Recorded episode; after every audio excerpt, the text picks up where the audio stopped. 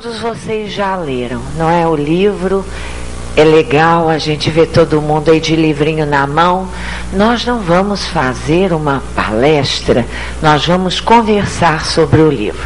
Eu trouxe aqui o meu roteiro, porque eu estudei mesmo, né? Procurei preparar direitinho a lição. E a finalidade nossa é de nós fazermos a observação do livro e de é, chamarmos atenção mesmo para alguns trechos muitos importantíssimos, ajudando-nos a fixar até mesmo determinadas expressões, determinadas situações como um recurso didático para que nós, no nosso dia a dia das nossas vidas e principalmente no dia a dia do trabalho aqui na casa espírita, nesse espaço abençoado que a bondade de Deus nos oferece, nós possamos estar mais atentos e mais alertas, aproveitando verdadeiramente desse trabalho importantíssimo que veio até nós através do SEAC, o Centro Espírita Allan Kardec lá de Campinas, dirigido pela nossa Terezinha Oliveira, a quem respeitamos como uma estudiosa, uma trabalhadora da doutrina espírita, que se destaca pela sua seriedade, pela sua fidelidade. Nós vimos o livro prefaciado por duas mensagens importantíssimas que poderíamos pegar cada uma delas e analisar, fazendo assim um estudo sobre cada parágrafo daquelas mensagens. E nós vamos então, lembrando ainda o papel importante, não é?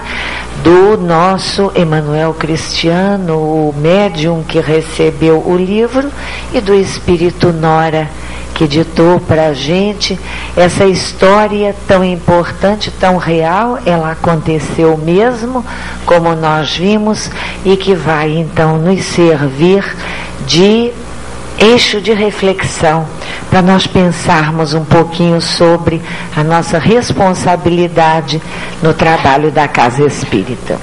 Vamos então não sei se a minha vista não está muito bem. É, mas não tem importância não. Aquilo é só um roteiro assim, só para dar um toque diferente né, no nosso estudo. Olha lá, o que a gente colocou ali na primeira parte, não vamos nos distrair, depois o, o André vai olhando ali. Vamos dar uma passagem rápida no que nós vimos no livro que lemos. Primeiro, para nós nos situarmos, não é? Vamos recordar que os amigos espirituais, eles situam para nós a finalidade desse trabalho. É muito importante. É um trabalho mediúnico, vem através de um médium não é uma mensagem qualquer, dizem os espíritos, da importância de transmitirem mensagens visando a edificação geral, ou seja, o aprimoramento moral da humanidade. Quando a gente fala em aprimoramento moral de uma coletividade, de um grupo, de uma casa, nós estamos falando de um trabalho de caráter coletivo. E a primeira informação importante que chega para nós é essa. Já aí vocês não vão se distrair olhando a tela, olhem para mim. Olha, eu estou sentindo que estão todos distraídos lá com o foco. Olha para cá, minha gente. Já estamos aqui com uma primeira informação importante da do caráter coletivo, das mensagens que chegam para o esclarecimento geral, para o esclarecimento de todos. O enredo nós sabemos qual é. Os espíritos vêm, o espírito Nora vem nos contar de uma infiltração programada. Agentes da sombra, espíritos obsessores que em uma cidade do plano espiritual inferior, não é? Eles se preparam para perseguir e destruir uma respeitável instituição espírita. E a justificativa que eles dão. Aquele espírito que pergunta em meio à multidão: mas por que vamos fazer isso? Qual a razão desta perseguição? E a justificativa vem através das estatísticas dos trabalhos realizados durante um período de um ano naquele centro espírita que é qualificado um dínamo de benemerência. E ele incomoda, e está lá escrito, porque nós cuidamos de repetir o que lemos no livro. O centro espírita incomodava muito pela sua proposta de renovação moral, que ia sendo esclarecida, explicitada através dos trabalhos de caridade moral e de caridade espiritual que eram desenvolvidos a bem de milhares de criaturas. E aí eu vou parar um pouquinho, vocês se lembram que logo no início do livro a gente tem todo o relatório que os espíritos obsessores fazem das atividades, os milhares de passes, os atendimentos fraternos, as sopas, o alimento distribuído, o consolo, quantos se livram dos processos obsessivos, está tudo lá anotadinho. Por quem? Pelos obsessores. Talvez nós não tenhamos nas nossas casas a preocupação tão grande e até mesmo tempo para contarmos quantos passes são distribuídos ao longo de cada ano.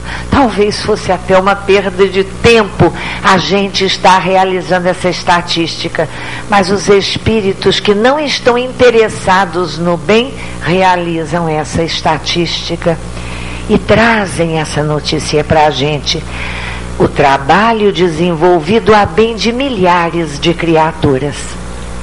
A gente poderia, desconfiando, perguntar: mas são milhares? É este o número? Milhares de criaturas passam pela casa espírita ao longo de um ano? Provavelmente sim. Mas nós temos que perceber que existe uma maneira que talvez nós não não atentemos para ela. Os espíritos disseram para nós. São ajudados pela casa aqueles que vêm e frequentam as reuniões. Aqueles que vêm no pensamento dos que vêm para assistir às reuniões porque quando fazemos aqui as nossas orações e pedimos pelos nossos familiares, pelos nossos amigos, por aqueles que estão nos nossos locais de trabalho, por aqueles que sabemos doentes e aflitos, estes nomes também ficam registrados nos trabalhos espirituais da casa. E muitas vezes passam, se incorporam na condição de tutelados também da assistência dos benfeitores espirituais da casa. E a estes nós vamos somar também os espíritos desencarnados a nós ligados, que tantas vezes, embora invisíveis, vêm conosco, assistem conosco à reunião, ou vêm até aqui atraídos pela força do nosso pensamento na oração. Então é uma progressão geométrica que vai multiplicando o número de almas, de espíritos assistidos pela casa espírita. E aí há uma referência importantíssima dos espíritos obsessores quando eles dizem uma frase que nós vamos até falar devagar para a gente colocá-la na nossa reflexão. Eles dizem assim, depois de apresentar o relatório das atividades com os dados estatísticos dos trabalhos da Casa Espírita. Se com a nossa interferência eles produzem assustadoramente, imaginem se deixarmos o caminho livre. O que é que nós depreendemos com isso? E é muito sério. Se com a nossa interferência eles produzem assustadoramente, ou seja, nós estamos constantemente sofrendo esta interferência diariamente dos espíritos obsessores que tentam interferir e prejudicar o trabalho realizado. Eles assumem, olha, a gente está lá interferindo e eles ainda produzem tanto, e é exatamente por isso que eles agora vão fazer uma ação muito mais organizada. Certamente estas interferências a que ele se refere e que acontecem sempre são mais pontuais ou mais esporádicas dirigidas a algumas pessoas. Eles agora vão tentar desestabilizar todo o grupo em uma ação planejada e inteligente. E o plano de ação, também logo no início do livro, a gente percebe este esclarecimento interessante, e vocês vão se lembrar, de vez em quando a gente faz uma referência assim, a passagem para que a gente situe melhor, lembrando a história, é quando o Espírito disse: Mas como vamos fazer isso? Vamos assassinar alguém? Vocês lembram? O plano era um plano tão diabólico que ele pensa, vamos assassinar alguém, matar alguém, eliminar alguém, e o espírito mentor daquela intervenção, daquela infiltração, diz com tranquilidade: não, não é preciso matar ninguém. Basta trabalharmos em surdina, silenciosamente, atuando junto às imperfeições humanas para levar os trabalhadores encarnados a se autodestruírem. Que palavra forte, que expressão forte. Levar, nos levar a nós trabalhadores a nos autodestruirmos. Somos nós mesmos que nos destruímos através deste trabalho que eles falam, fazem silenciosamente, atuando junto às nossas imperfeições. E como estratégia, que está ali no ponto 6, eles dizem: basta aproveitemos as, as, quem lembra? As brechas. Olha, ilumina a palavra brecha, risca com vermelho, sublinha as brechas. É palavra-chave que a gente não pode esquecer. Basta aproveitemos as brechas, os pontos fracos, aquela abertura deixada pelos trabalhadores para que possamos desestabilizar a direção. E aí, rapidamente, porque quando a gente fala de enredo, de plano de ação, de estratégia, a gente recorda os personagens, os protagonistas desta história. Aí a gente sabe que a gente tem a falange de obsessores, o espírito Júlio César, o mentor do plano, o seu imediato Gonçalves, o Daniel e a Elvira, que são aqueles espíritos que vão atuar, não é? é junto a alguns dos trabalhadores. Nós temos a equipe do Centro Espírita e nós sabemos o presidente era o Castro, o Israel, o diretor doutrinário, tem a Márcia Boaventura, responsável pelo atendimento fraterno, a Maria de Souza, que era a médium do serviço de fluidoterapia, Soraya Barreto e Sérgio Queiroz, médiums da desobsessão. Aí eu ia lendo o livro e perguntava assim: e cadê o nome dos benfeitores? Vocês repararam isso? A gente vai, vai, vai, vai, vai, e os benfeitores, e os benfeitores, e os benfeitores, só lá no final. Na hora daquela ação mais contundente, importantíssima, aparece um benfeitor, aquele, aquela entidade sublime que dirigia, responsável pelos destinos de toda aquela casa e de todo aquele grupo. Aí aparece e a gente fica esperando. Quem será? Um nome bastante importante, não é? Um desses espíritos muito conhecidos, e vem o espírito que se denomina apenas Antônio. Antônio. Um Antônio qualquer. Não tem nem sobrenome. Mas tem muita luz, não é? Muita luz a gente vê pela beleza da ação que ele desenvolve. Muito bem, meus queridos, então neste cenário, não é? Vai se desenrolar a história que vocês viram, não é? Da maneira como foi planejada a intervenção que iria acontecer. Vamos atacar diretamente a direção da casa, o Castro Israel? Não, não, não. Olha a inteligência. Vamos atuar sobre os coordenadores como uma maneira de desestabilizar a direção da casa.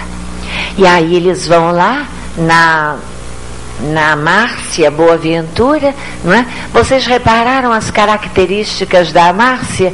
Quem se lembra do percentual de abertura que ela dava à, à infiltração dos espíritos obsessores? 1%. Apenas 1% de brecha e aí o que é que os espíritos ardilosos fazem? Porque eles vão levantar a nossa ficha. A gente pensa que esconde, mas não esconde. E aí eles percebem lá o Senhor Boaventura, não é?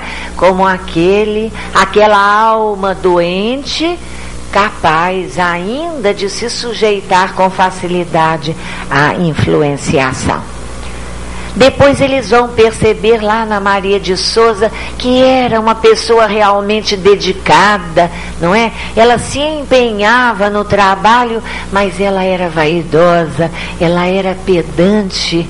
E o pedantismo abre a brecha, brecha, brecha. Como depois, junto a Soraya e a Sérgio, a sensualidade permite então a infiltração espiritual para desestabilizar a casa, para fazer com que na casa começassem a surgir as fofocas. Ah, não. Vocês acham que eles falavam como?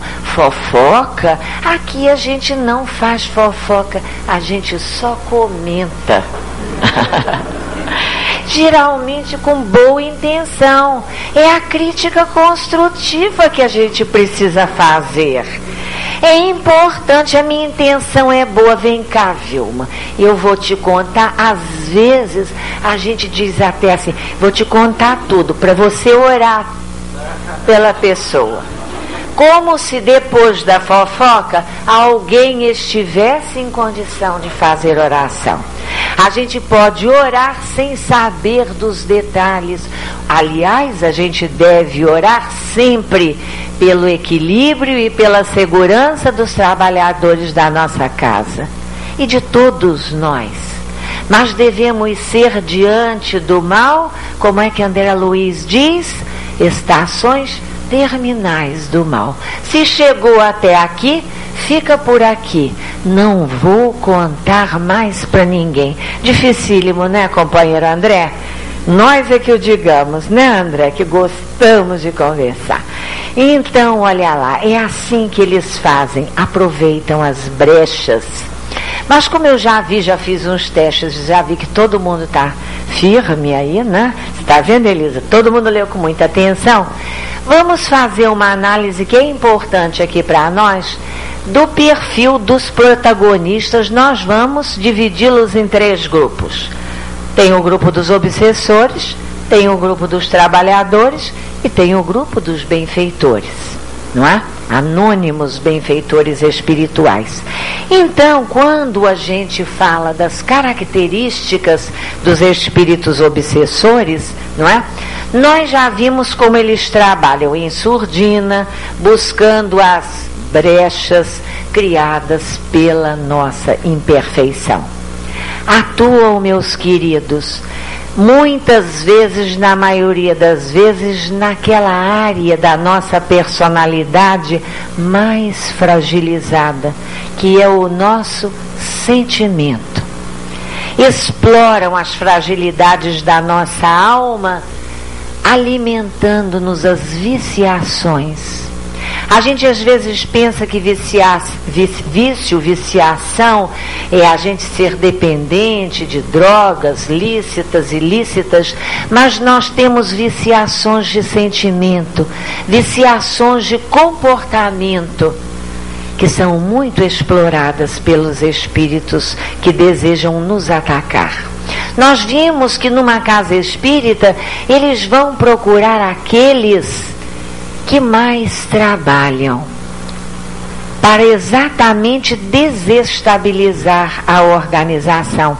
E fazem isso de uma maneira sutil, influindo no nosso pensamento, insuflando aquelas ideias perniciosas que vão alimentar exatamente essas viciações milenares que trazemos conosco.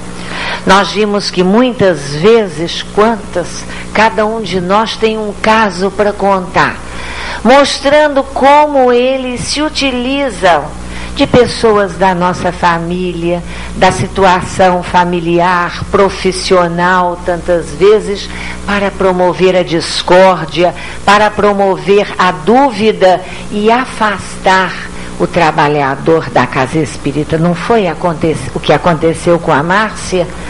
Vamos tumultuar bastante e vamos deixá-la numa situação financeira tão complicada que ela vai precisar, ao, no mínimo, diminuir os dias de trabalho para lutar pela garantia do seu próprio sustento. É um toque importante, nós precisamos prestar atenção. Os familiares, eles os fazem cobradores impiedosos.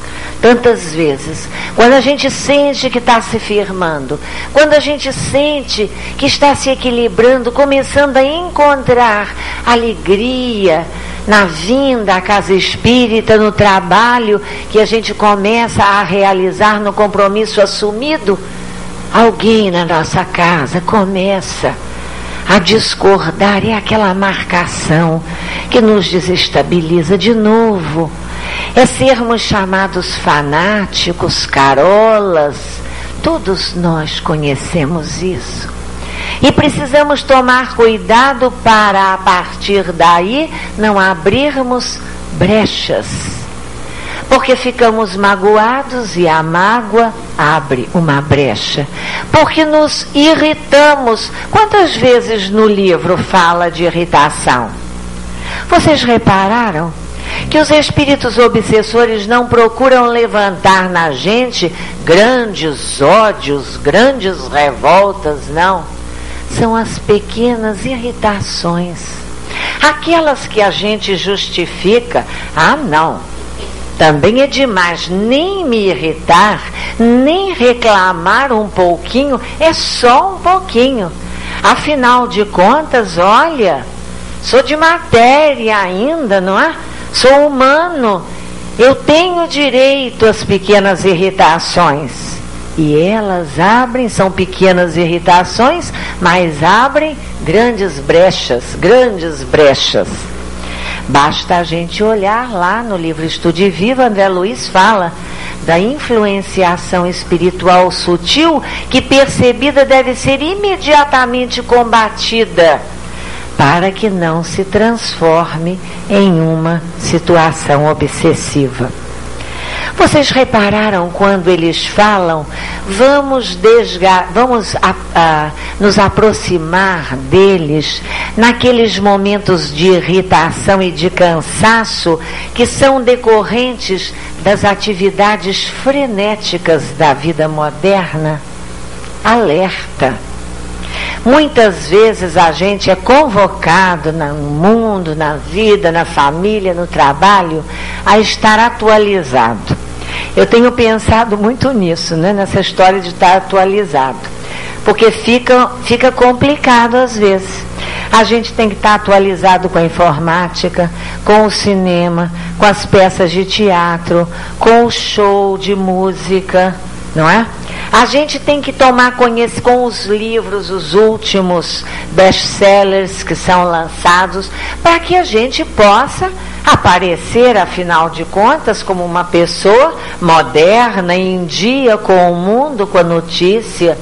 Saber de todos os fatos da globalização, de todas as, as situações, discutir as questões econômicas dar opinião sobre o movimento político e as exigências, dizem os espíritos, frenéticas da vida moderna acabam por nos cansar. Por, por, nos exaurir, por nos colocar irritadiços, aborrecidos, pelo estresse mesmo da vida que vamos vivendo. Aí não sobra tempo não sobra tempo para quê? Para refletir, para estudar e para orar. Muito bem, preparadíssimos. Isso é num ponto de vista individual. Até aqui a gente falou do ponto de vista individual. Dentro da casa espírita, os obsessores estimulam a dúvida entre os trabalhadores. Aí surgem os melindres, a inveja, a disputa dos cargos, o abuso de autoridade das direções, o rigorismo exagerado, a intolerância, o aborrecimento e novamente a irritação. Olha, eu gosto muito de lá ao lar, mas quando fulana chega, oh meu Deus, ela tem. É porque a gente fala assim, ó ela tem um jeito enjoado. Lógico, a gente não vai falar aquele mal enorme da pessoa, mas é aquele jeito enjoado que me irrita. Você reparou? Aí a gente se irrita com a maneira da pessoa se vestir, com a maneira da pessoa se portar, com o jeito da pessoa falar. Observa, critica, implica. São as pequenas irritações. Os espíritos também nos desestimulam de estudar muitas vezes. E perigosíssimo, começam a trazer conceitos novos, os chamados modismos. Muitas vezes a gente diz: Ah, não, eu fui durante um tempo lá, mas olha, repetem muito os temas. Parece que a cada mês se fala sobre a casa espírita, sobre paciência, sobre caridade. Repete, repete, repete. E a gente acha que não precisa mais ouvir aquelas notícias. E a gente entra na crítica e desqualifica o expositor e discute os temas escolhidos tanto tema mais atual. Olha só, falar sobre clonagem, falar sobre as últimas descobertas científicas, quem sabe até mesmo antecipando. Os espíritos podiam nos dizer quais serão as próximas descobertas, novidades. Nós adoramos novidade. E aí a gente já não quer mais ouvir falar de novo, estudar novamente o livro dos Espíritos, o Evangelho segundo o Espiritismo, com tanta coisa mais moderna que a gente gostaria de estudar estudos mais aprofundados também, podíamos, Elisa, formar aqui na casa aquele grupo de elite para estudos mais aprofundados, filosóficos, científicos, e vamos nós aceitando a sugestão silenciosa, imperceptível dos espíritos e vamos embarcando nessas ideias que nos desestabilizam. A maledicência, as críticas, a conversa improdutiva, as indiscrições, a necessidade de agradecimento, a necessidade de notoriedade, Ah, eu frequento a, a mesa, eu recebo a psicografia, não sei o que fazem com as mensagens que eu recebo. Porque não divulgam a mensagem para que ela seja bem aproveitada por todos. E aí a gente se rebela contra as orientações recebidas e acaba fugindo as responsabilidades assumidas. E os espíritos dizem assim para nós, numa frase que resume essa atuação dos obsessores como eles agem. Simplesmente teremos que estimular um pouquinho mais as tendências inferiores que já existem neles. Nada complicado, simples, qualquer pessoa entende. É chegar perto e estimular o que já existe. Isso é muito importante porque nos tira daquela posição que muitas vezes nós assumimos de vítimas dos espíritos obsessores. Vítimas até certo ponto. Melhor seria dizermos que somos parceiros, porque eles vêm estimular o que já existe em nós, as nossas tendências inferiores nossas, nossas, não são deles. Eles não colocam as tendências inferiores deles na gente, não.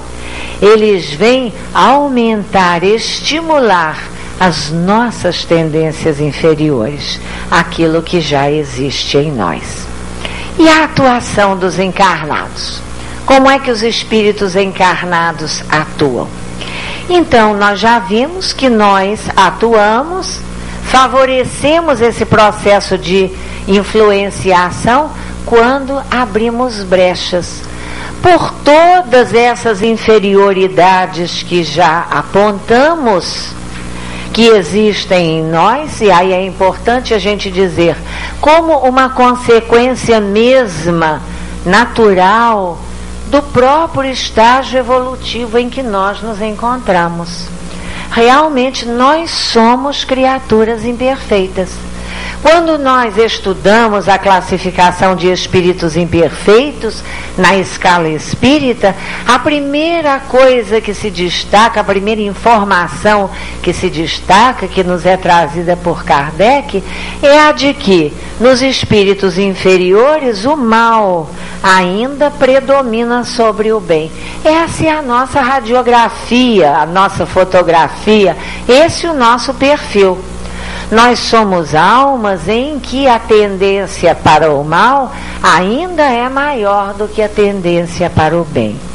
Exatamente por isso deveríamos ser mais cuidadosos, vigiando e orando constantemente.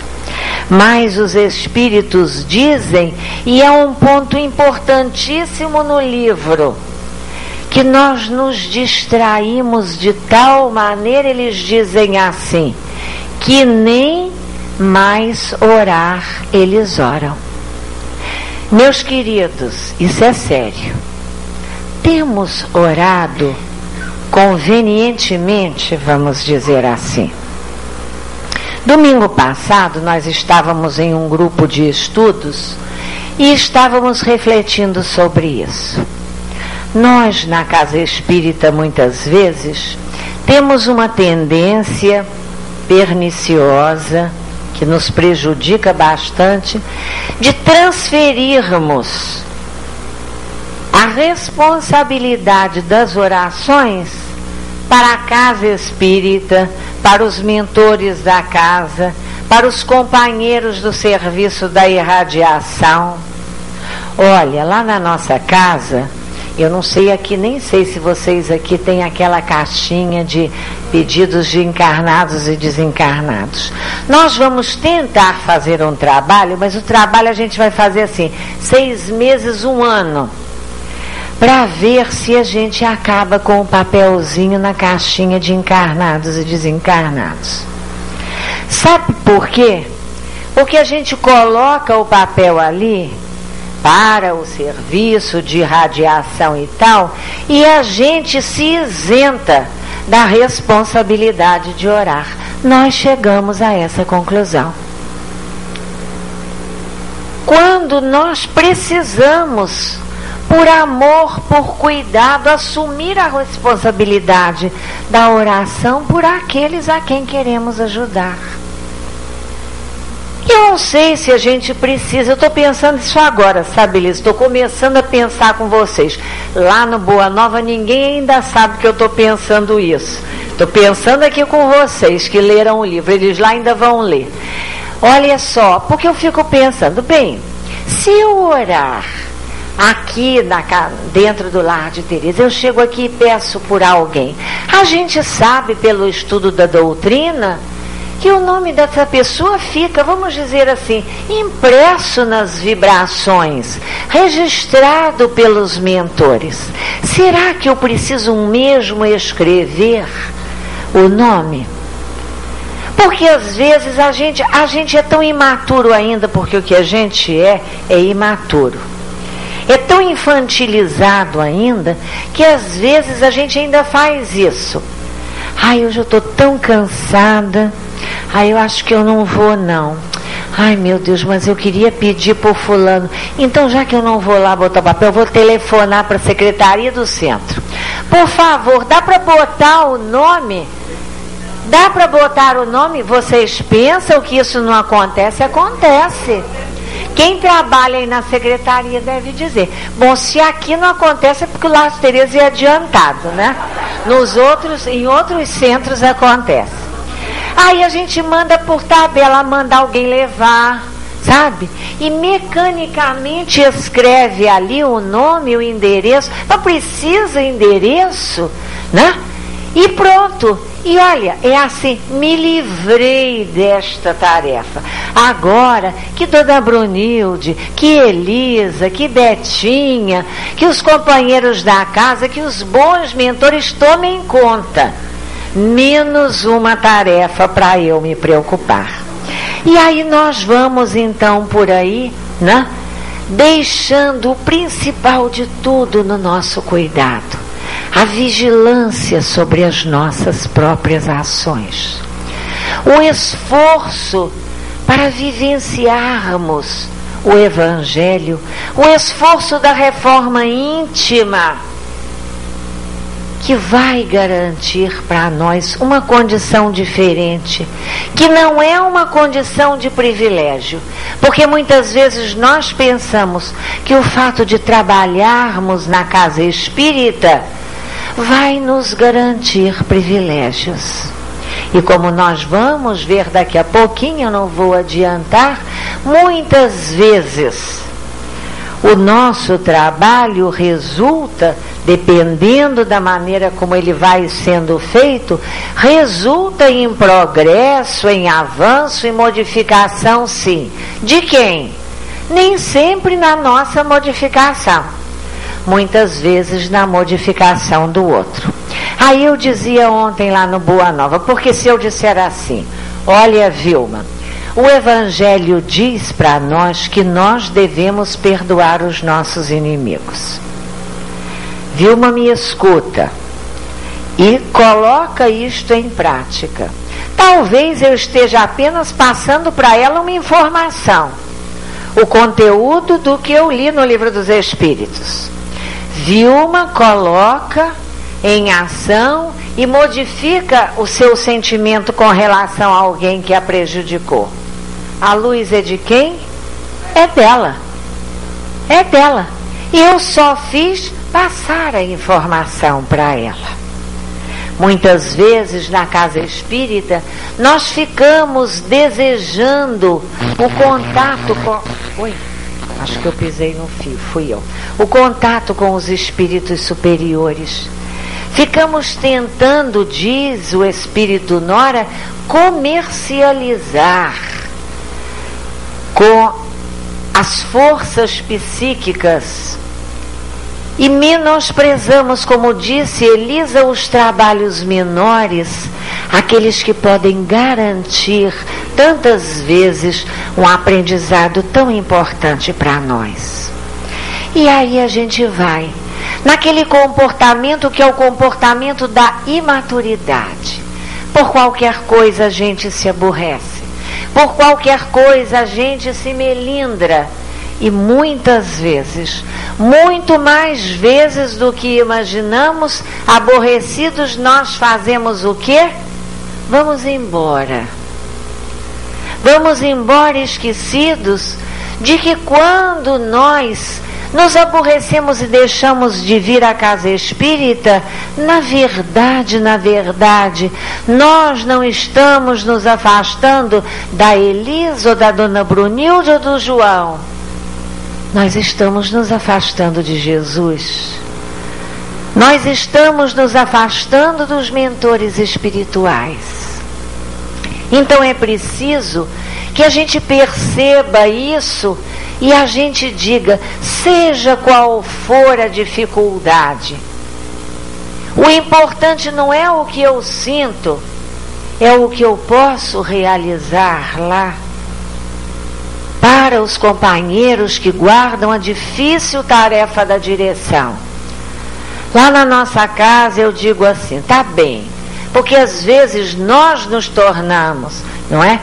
Aqueles, aqueles examinadores, como diz Emmanuel, dos companheiros que guardam a responsabilidade séria de dirigir. Às vezes as campanhas são tão grandes contra aqueles que estão na direção que se torna séria a situação e as pessoas, nós vimos no livro mesmo, até pensam em abandonar os postos. Talvez eu não seja a pessoa adequada. Um dia um companheiro me disse isso. Talvez eu não seja a pessoa adequada. Eu disse: olha, vamos estabelecer assim um modo de você verificar que é, se você é adequado ou não. Enquanto houver gente na porta querendo entrar, você é adequado. Porque o dia que não vier mais ninguém aqui, porque os espíritos não trouxerem mais ninguém aqui, aí fica comprovada a sua ineficácia. Porque as pessoas vêm trazidas pelos espíritos bondosos. Vêm trazidas para ouvir a palavra de Jesus. Então nós, embora as nossas imperfeições e as nossas dificuldades, nós precisamos perseverar e afastar da nossa cabeça a ideia do melindre, do aborrecimento, da queixa que vai nos tirar do trabalho. Geralmente o trabalhador que sai de uma casa ele vai para outra e sabe o que, que acontece? Daí a pouco ele sai da outra também. E da outra, e da outra, e da outra, e da outra, porque na maioria das vezes o problema não está nas casas que ele frequenta, está dentro dele mesmo. Então, para nós, quando a gente fala da característica dos encarnados, nós vamos fixar esta frase, este parágrafo, quando o Espírito Nora, o livro traz para a gente a importante advertência. Os encarnados abrem brechas por seus deslizes e descuidos para as influências inferiores. E o que é seríssimo, autorizam nós pusemos ali com maiúscula. Nós autorizamos os processos de influenciação negativa porque passamos. São processos autorizados por nós. Vocês se lembram como é que os espíritos obsessores entram no centro? Nós lemos no livro. De braço dado com quem? Conosco. Porque o obsessor da criatura doente que vem para receber ajuda, ela só entra se os espíritos permitirem. Para ser atendido, o obsessor muitas vezes entra junto com o paciente para ser atendido. Em outros casos, está lá em André Luiz. Ele fica lá do lado de fora, porque ele fica contido pelas barreiras magnéticas fluídicas que evitam a entrada de espíritos vadios no ambiente da casa espírita. Mas quando eles vêm conosco, que temos crachá de trabalhadores, Nós abrimos a porta para eles. Nós abrimos a porta para eles com o nosso crachá. Nessa hora, os espíritos benfeitores, os vigilantes espirituais da casa, não podem interferir. Nós temos autoridade para convidá-los a entrar. Somos responsáveis, responsáveis na condição de trabalhadores pela casa. Então eles entram conosco. Nós autorizamos os processos de influenciação negativa. E se a gente quiser pensar na atuação dos benfeitores espirituais, nós vamos ver como eles trabalham junto às criaturas, procurando ajudá-las, a todos nós, intuindo-nos, inspirando-nos, orientando-nos. Mas o que é mais importante na atuação dos benfeitores é o fato de que, diferentemente dos espíritos obsessores que nos violentam, os espíritos benfeitores respeitam o nosso livre-arbítrio. Kardec já disse isso, os espíritos disseram a Kardec. Lá no livro dos Espíritos, quando fala dos anjos guardiães, dos espíritos protetores.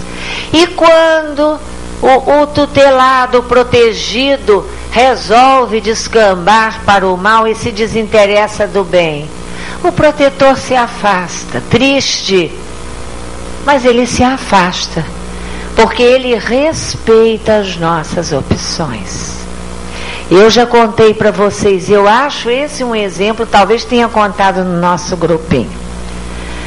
De uma vez que eu estava numa aflição muito grande, muito grande, muito grande. Com certeza totalmente já desarmonizada, vocês podem imaginar.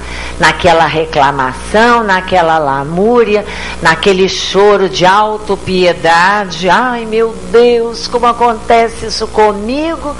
E eu estava assim, meio chorosa, até os olhos fechados, de repente, sei lá se meus olhos físicos ou espirituais, eu vi a minha mãe perto de mim. E eu, lógico, né? Eu disse, mamãe, tem que enfim você ouviu minha reclamação, vem me ajudar. Tem que enfim, mamãe, você aparece, diz alguma coisa para mim. Diz alguma coisa para me ajudar, diz aí a solução, como é que eu saio dessa enrascada? E eu falava agitada, né, mentalmente agitada, falando, reclamando, me queixando, cheia de autopiedade de mim mesma, né? E ela me olhava, ela não se agitou. Ela era calma e ela ficou me olhando assim, bem paradinha. Fala, mamãe, fala alguma coisa. E ela disse para mim, minha filha, eu torço por você. Acabou. Acabou. Ai, meu Deus. O que, que adianta ter mediunidade assim, né, Lila? Eu torço por você. Só isso, isso tudo. Porque o que, que ela pode fazer? O que, que os nossos mentores e os espíritos familiares amados são mentores muito queridos? Não é o que a gente faz pelos nossos filhos? Meu filho, tomara que dê tudo certo. Porque eu não posso viver a sua vida, os espíritos não vão viver a nossa vida. E eles, nós vemos, é muito importante. Como é que eles veem o assédio dos obsessores? Olha, isso é assim, é de nos estarrecer na primeira leitura que nós fazemos. Como é que os espíritos veem o assédio dos obsessores? Eles se agitam, eles se preocupam. Como é que eles ficam quando nos veem a nós, trabalhadores, amigos deles, sob o assédio dos obsessores? Eles veem este assédio como uma extraordinária possibilidade de nós testemunharmos na prática tudo o que teorizamos acerca dos ensinamentos de Jesus. Então eles percebem que se os obsessores estão atuando sobre nós é porque nós damos brechas. e eles equilibradamente dizem: Vamos ver, vamos ajudar, vamos intuir, vamos inspirar a leitura edificante. A gente fica às vezes esperando a mensagem, a orientação espiritual, quando nós temos 400 livros de mensagens recebidas de Chico. E se nós orarmos, mas orarmos com firmeza, nós vamos abrir um desses livros e vamos receber a mensagem de que precisamos. De vez em quando eu faço isso. Há um dos livros de que eu gosto particularmente, fica ali na minha cabeceira. E há horas de muita aflição que eu digo: Senhor, me ajuda, me mostra aqui. Outro dia eu fiz a oração, abri o livro. Vou dizer para vocês o título e vocês vão ver como é que os espíritos respondem. Eu estava numa situação lá complicada. Abri depois da oração, o livro e o título da mensagem era Suportemos. Pronto. Quase nem precisava ler o texto. Suportemos. Então tá, entendi, não é? Entendi.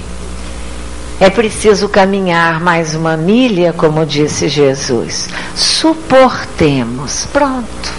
Os espíritos responderam.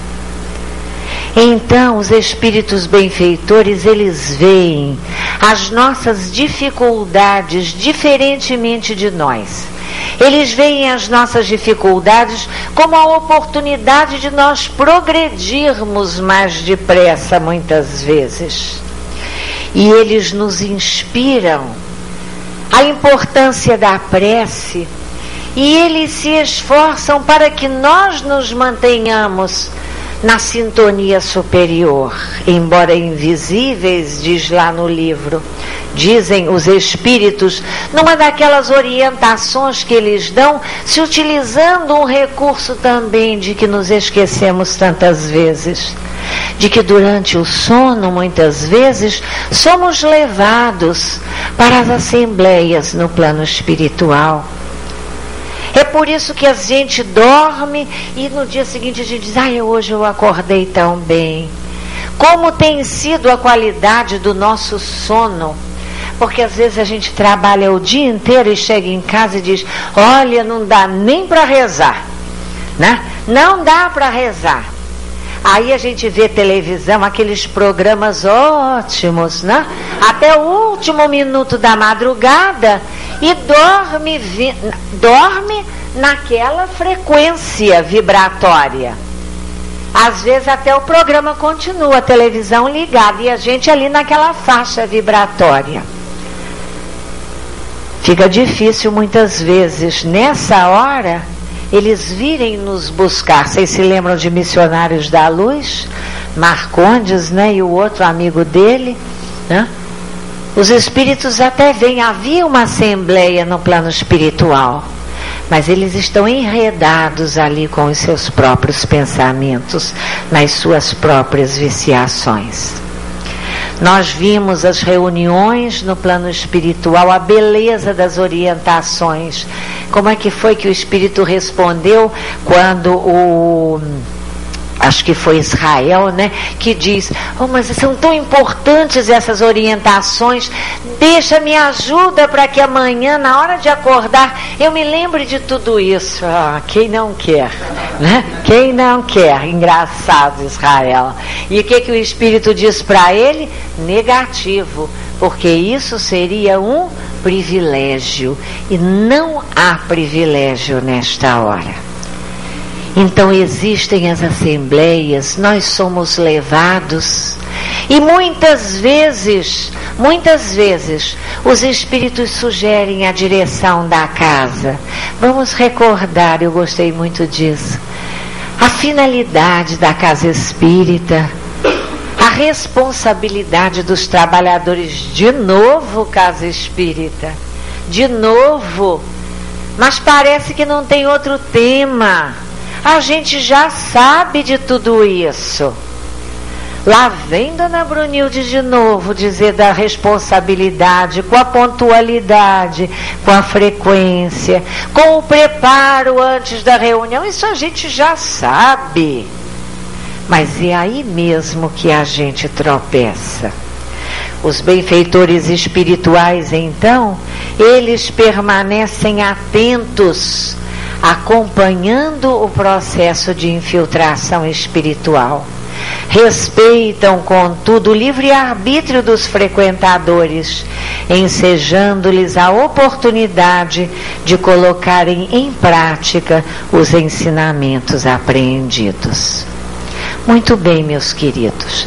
Visto este painel, deste perfil das características nossas que favorecem os processos de influenciação que desestabilizam a casa espírita, vamos olhar agora para um outro momento que a gente vai pensar um pouquinho o próprio processo da influenciação. E nós temos uma premissa importante Está logo lá no início do livro. E é, é, muito bom que a gente firme o nosso pensamento nessa certeza para que a gente possa entender por que os processos acontecem de influenciação negativa ou positiva, que é aquela que nós desejamos receber. Então, os espíritos benfeitores dizem assim: nosso trabalho acontece dentro de certos limites. Leis universais regulam nossa influenciação. Leis universais. Aliás, corrigindo, quem diz não são os benfeitores, é o próprio Júlio César, é o próprio obsessor, que faz referência às leis universais. No livro dos Espíritos, os Espíritos dizem a Kardec que as coisas acontecem quando tem cabimento. E o cabimento está nas leis. Nada acontece contrariando as leis universais, as leis divinas de Deus. Se acontecem, então, e a gente sabe que Deus quer o nosso progresso, é porque nós precisamos aprender a transformar, a modificar a nossa maneira de olhar as situações. E ao invés de nós nos perguntarmos por que eu estou passando por esse sofrimento, por que eu estou passando por essa dificuldade, por que é que eu estou sofrendo esta perseguição, por que é que os outros fazem isso comigo, nós precisamos aprender a nos perguntar o que é que eu preciso aprender com essa situação. O que é que eu ainda não sei? Deus permite que aconteça para me ensinar alguma coisa, para corrigir alguma deficiência, para promover com toda certeza o meu progresso, o meu aperfeiçoamento. Como acontece, nós já vimos nós já vimos que os espíritos não violam quando acontece. Nós já vimos que não há violação do nosso livre-arbítrio, então a influenciação acontece negativa quando nós autorizamos, quando abrimos brechas, quando permitimos. Como? E a expressão está logo lá na página 5, é o Júlio César quem diz, quando nem da oração nós nos lembramos mais. A gente é tão confuso que a gente diz assim: estou tão tumultuado que não estou conseguindo nem orar. Nessa hora é que devia orar. Orar até acabar o tumulto, é o contrário. Se não dá para orar sozinho, não é? Vamos orar na casa espírita. Por isso que é importante a gente vir à casa espírita. Porque às vezes a gente diz, não, eu sozinho não dou conta de tão tumultuado que estou. Então vem. Vem porque a ambiência espiritual sustenta e a gente consegue estabelecer o canal da oração. Para que acontece? Nós já sabemos responder, já entendemos que as leis da sabedoria divina experimentam a nossa condição de aprendizes, o nosso desejo de sermos discípulos fiéis. É preciso que a gente testifique este desejo a partir do nosso esforço de vivenciar o ensinamento de Jesus. Lá no livro diz assim, e é tão importante isso. Os espíritos de mais alto dizem sempre que é possível tirar do mal o bem. Dos testes da nossa vida, nós podemos transformá-los na escada, nos degraus que vão promover a nossa, o nosso crescimento, o nosso adiantamento. Por que acontece o processo da influenciação? E aí nós vamos agora, embora a gente esteja ali tomando conta da hora e está dentro da hora, a gente vai pedir a vocês assim um minuto de muita atenção, porque eu acho que nós vamos falar de um dos pontos altos deste livro que nos faz pensar muito. Eu nem sei se a gente sabe refletir exatamente sobre o que está dito aqui. É naquele momento em que os benfeitores dizem assim: por certo, alguns dos trabalhadores encarnados, pelos sentimentos que nutrem não mereceriam sequer o nosso concurso. Vocês lembram dessa passagem? Pelos sentimentos, vamos guardar essa palavra. Entretanto, as tarefas que realizam promovem o bem comum e pelo trabalho bem feito que executam, ainda que realizados por profissionais espíritas nossa proteção se faz sentir pensando na casa como um todo. Gente, isso é uma, uma revelação. Isso é alguma coisa para a gente parar de pensar. Profissionais espíritas. O que quer dizer isso? Como é que a gente é profissional espírita? muitas vezes nós automatizamos o trabalho que nós vimos fazer na casa espírita. Em qualquer lugar que a gente esteja, em qualquer lugar que a gente trabalhe, nós fazemos o bem, não é verdade? Eu me lembro de uma, de uma narrativa, é um caso curtinho, fui eu que pisei no fio. De vez em quando eu tropeço nele. A, de uma, de uma amiga desencarnada já, amiga do lar de Tereza, chamada Suzana. Ela trabalhava lá no, no, no Ministério da Fazenda, num guichê de, de informação. E um dia, através do Chico, ela ficou sabendo que ela, é, uma, um, um tumor que seria uma doença mais séria, foi apenas um tumor benigno pela força do grande número de. Muito obrigada, dona Suzana, que ela havia ouvido ao longo da vida dela, pela boa vontade que tinha em atender as pessoas que vinham buscá-la. Naquela tarefa tão difícil de atendimento ao público, onde tantas vezes nós dissemos: não, não é aqui não, olha, fala ali com aquela moça, né? Ela tinha boa vontade e atendia a um e a outro e orientava sempre. E as pessoas diziam: Muito obrigada, dona Suzana, muito obrigada, dona Suzana, muito obrigada, dona Suzana. E foi suavizada a prova, porque eram muitos, muito obrigada. Eram muitas vibrações boas que transformaram aquela situação do que deveria ser uma doença insidiosa e foi apenas uma simples intervenção. Isso a gente consegue em qualquer lugar. A gente faz o bem e esse bem que fazemos é acreditado a nosso favor. O que nós não podemos é entrar no trabalho da casa espírita com aquela boa disposição, e eu estou dizendo boa disposição, apenas que entramos tantas vezes no nosso escritório. Porque muitas vezes eu entro no meu escritório bastante feliz com a possibilidade de trabalhar.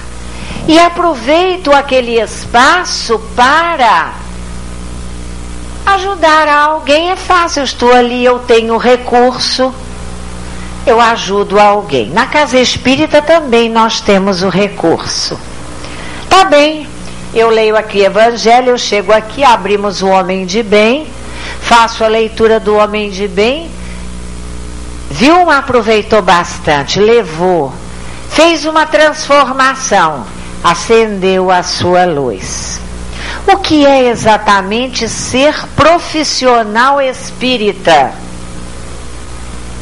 Será que aqui tem algum?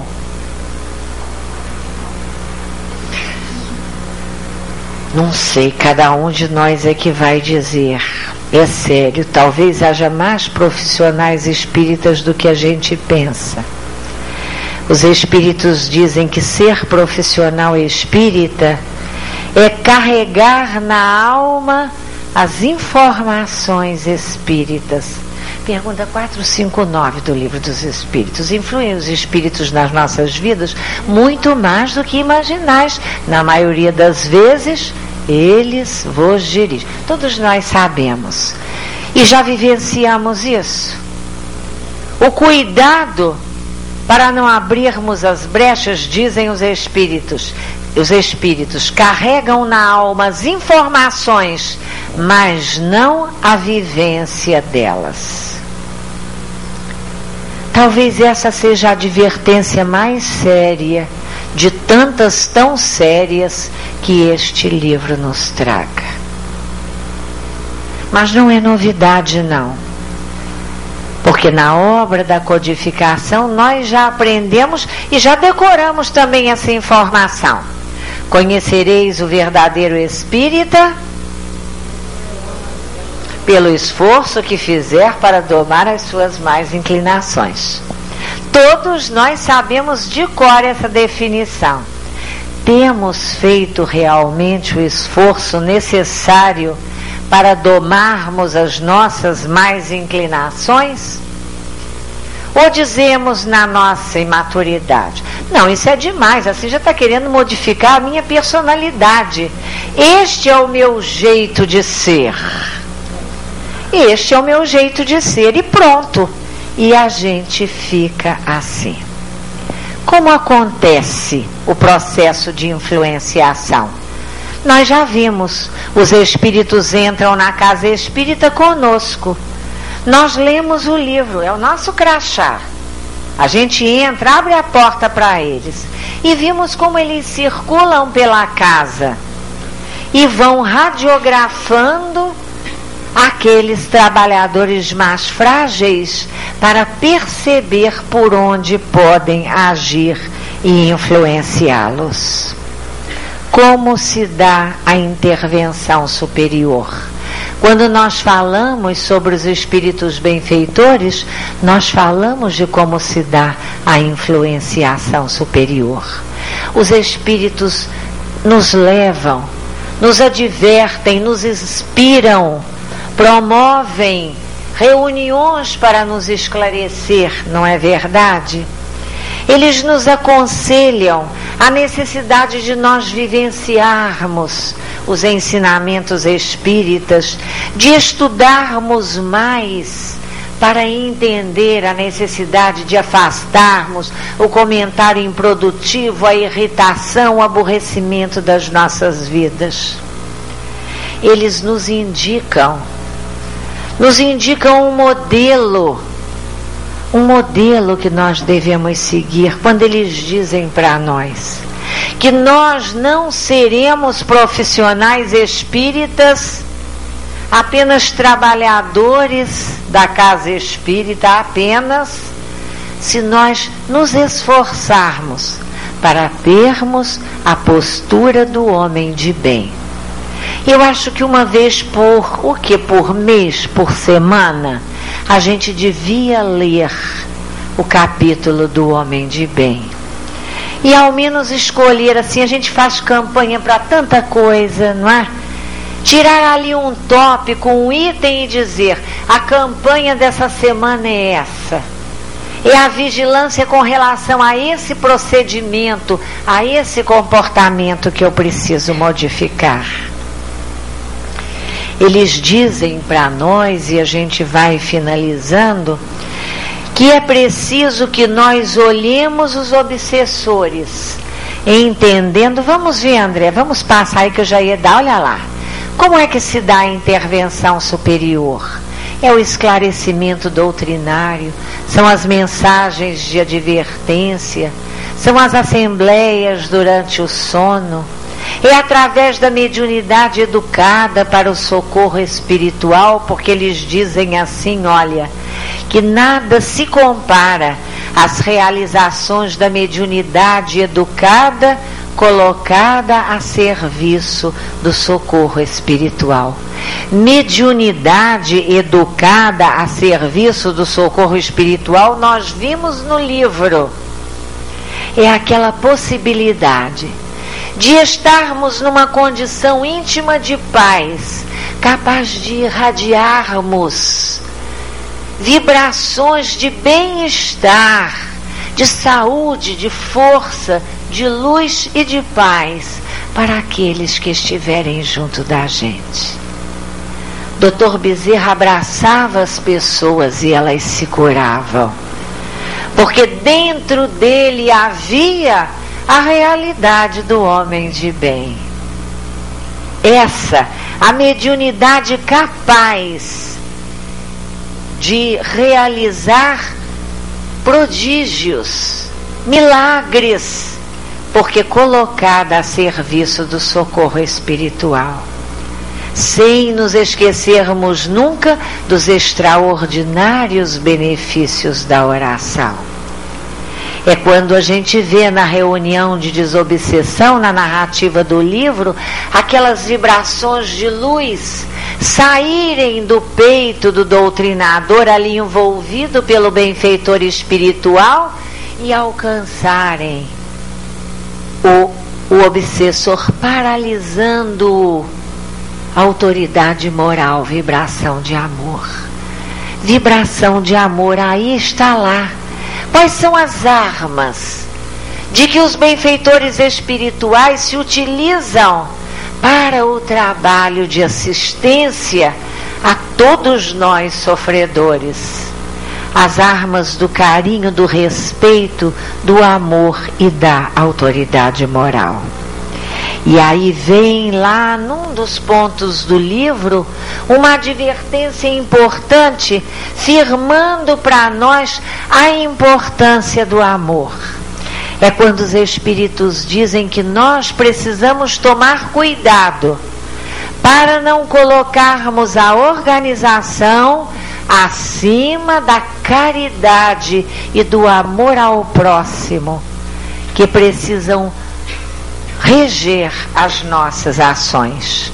Nós vamos no dia 29 ouvir o Edivaldo. O Edivaldo diz assim umas coisas sempre muito importantes, mas uma vez ele disse para a gente na nossa casa: a gente precisa ter muito cuidado com as regras, regras disciplinares, porque elas muitas vezes incentivam o nosso autoritarismo e é preciso que a gente, é muito difícil para a gente o equilíbrio da autoridade, está lá escrito no livro também, e da compreensão e da compaixão com relação à possibilidade do outro. É preciso tomar cuidado, senão a gente fica com a disciplina e se esquece do amor. Nós estamos falando isso aqui numa assembleia de trabalhadores. Porque nós vamos receber o companheiro que chega pela primeira vez, naturalmente indisciplinado. Nós vamos ajudá-lo a se disciplinar, mas precisamos fazer esse trabalho amorosamente. E aí, meus queridos, muitas vezes a gente se confunde. E a nossa tendência, daí a importância da advertência, é priorizarmos a autoridade e nos esquecermos da compaixão, da tolerância e da compreensão.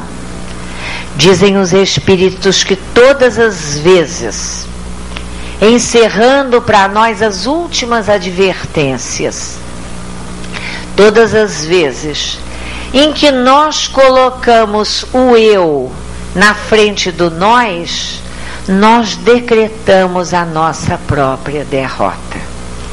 Todas as vezes que nós colocamos o eu na frente do nós. Os espíritos dizem na questão, André, 917 ah, você estudou sim. Eu acho que é 917. Há uma expressão lapidar dos espíritos a Kardec, quando eles falam da importância da nossa personalidade, da importância que damos à nossa personalidade. Todas as vezes em que colocamos o eu na frente do nós, decretamos nossa própria derrota. No entanto, todas as vezes que nos apagamos colocando o ideal cristão acima de nós mesmos. Colocar o ideal cristão acima de nós mesmos, estaremos naturalmente protegidos contra o ataque das trevas. É necessário então que nós vençamos a nós mesmos. E os Espíritos dizem que nós ainda desconhecemos o quanto é importante renunciarmos em benefício dos outros ou em benefício de uma causa. Então, nós vamos ver aqui, tem só uma partezinha última do exemplo. Vamos pegar aqui três conceitos, esse primeiro. Para aí, meu André. Advertências preciosas a verdadeira fortaleza de uma casa espírita está no estudo e na vivência dos princípios doutrinários por seus trabalhadores. Isto é o que nós precisamos guardar. Queremos a nossa casa fortalecida? Vamos nos empenhar na vivência dos princípios doutrinários. Embora o Evangelho nos diga da necessidade de severidade conosco mesmos, nós temos uma tendência infinita a sermos absolutamente complacentes com a nossa própria imperfeição. Vamos fazer deste momento da leitura desse livro abençoado um marco. Para a minha vida, eu digo a vocês: eu acho que alguma coisa ficou diferente depois que eu li esse livro. Alguns propósitos assim, algumas reflexões que eu nunca tinha feito. Eu tenho feito e sinto que alguma coisa modificou dentro de mim. Na noção dessa pressa, dessa urgência de nós vivermos os princípios doutrinários. Vamos nos lembrar que os benfeitores espirituais nos apoiam, nos protegem, nos incentivam, mas eles não vão nos tirar a oportunidade do aprendizado e do testemunho. Então não peçamos aos espíritos para afastarem a prova peçamos a eles que nos ajudem. Ontem nós dizemos, dizíamos lá no nosso grupo, a gente que hoje em dia vive tão interessado né, em fazer musculação para botar o nosso corpo bonito, forte, né? A gente levanta peso, vai para as academias, faz tanta coisa. A gente precisa fazer musculação da alma para ganhar resistência e deixar de se lamentar tanto e deixar de querer que os espíritos resolvam os problemas por nós. Os nossos benfeitores já passaram por esses problemas, por isso são benfeitores. Agora é a nossa hora de dar testemunho. Vamos lembrar acima de tudo Nós que somos trabalhadores, olha como é séria essa palavra. O que quer que venha a acontecer no centro espírita, fruto de nossa atuação boa ou má, será sempre de nossa inteira responsabilidade.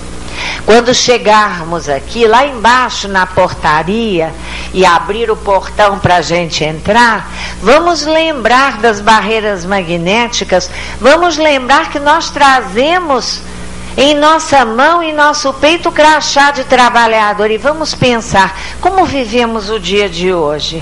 Quem está entrando comigo? Aqui na minha casa espírita, no meu templo de oração, no meu abençoado lar espiritual. Vamos então, assim, duas últimas palavrinhas nesses dois minutinhos finais.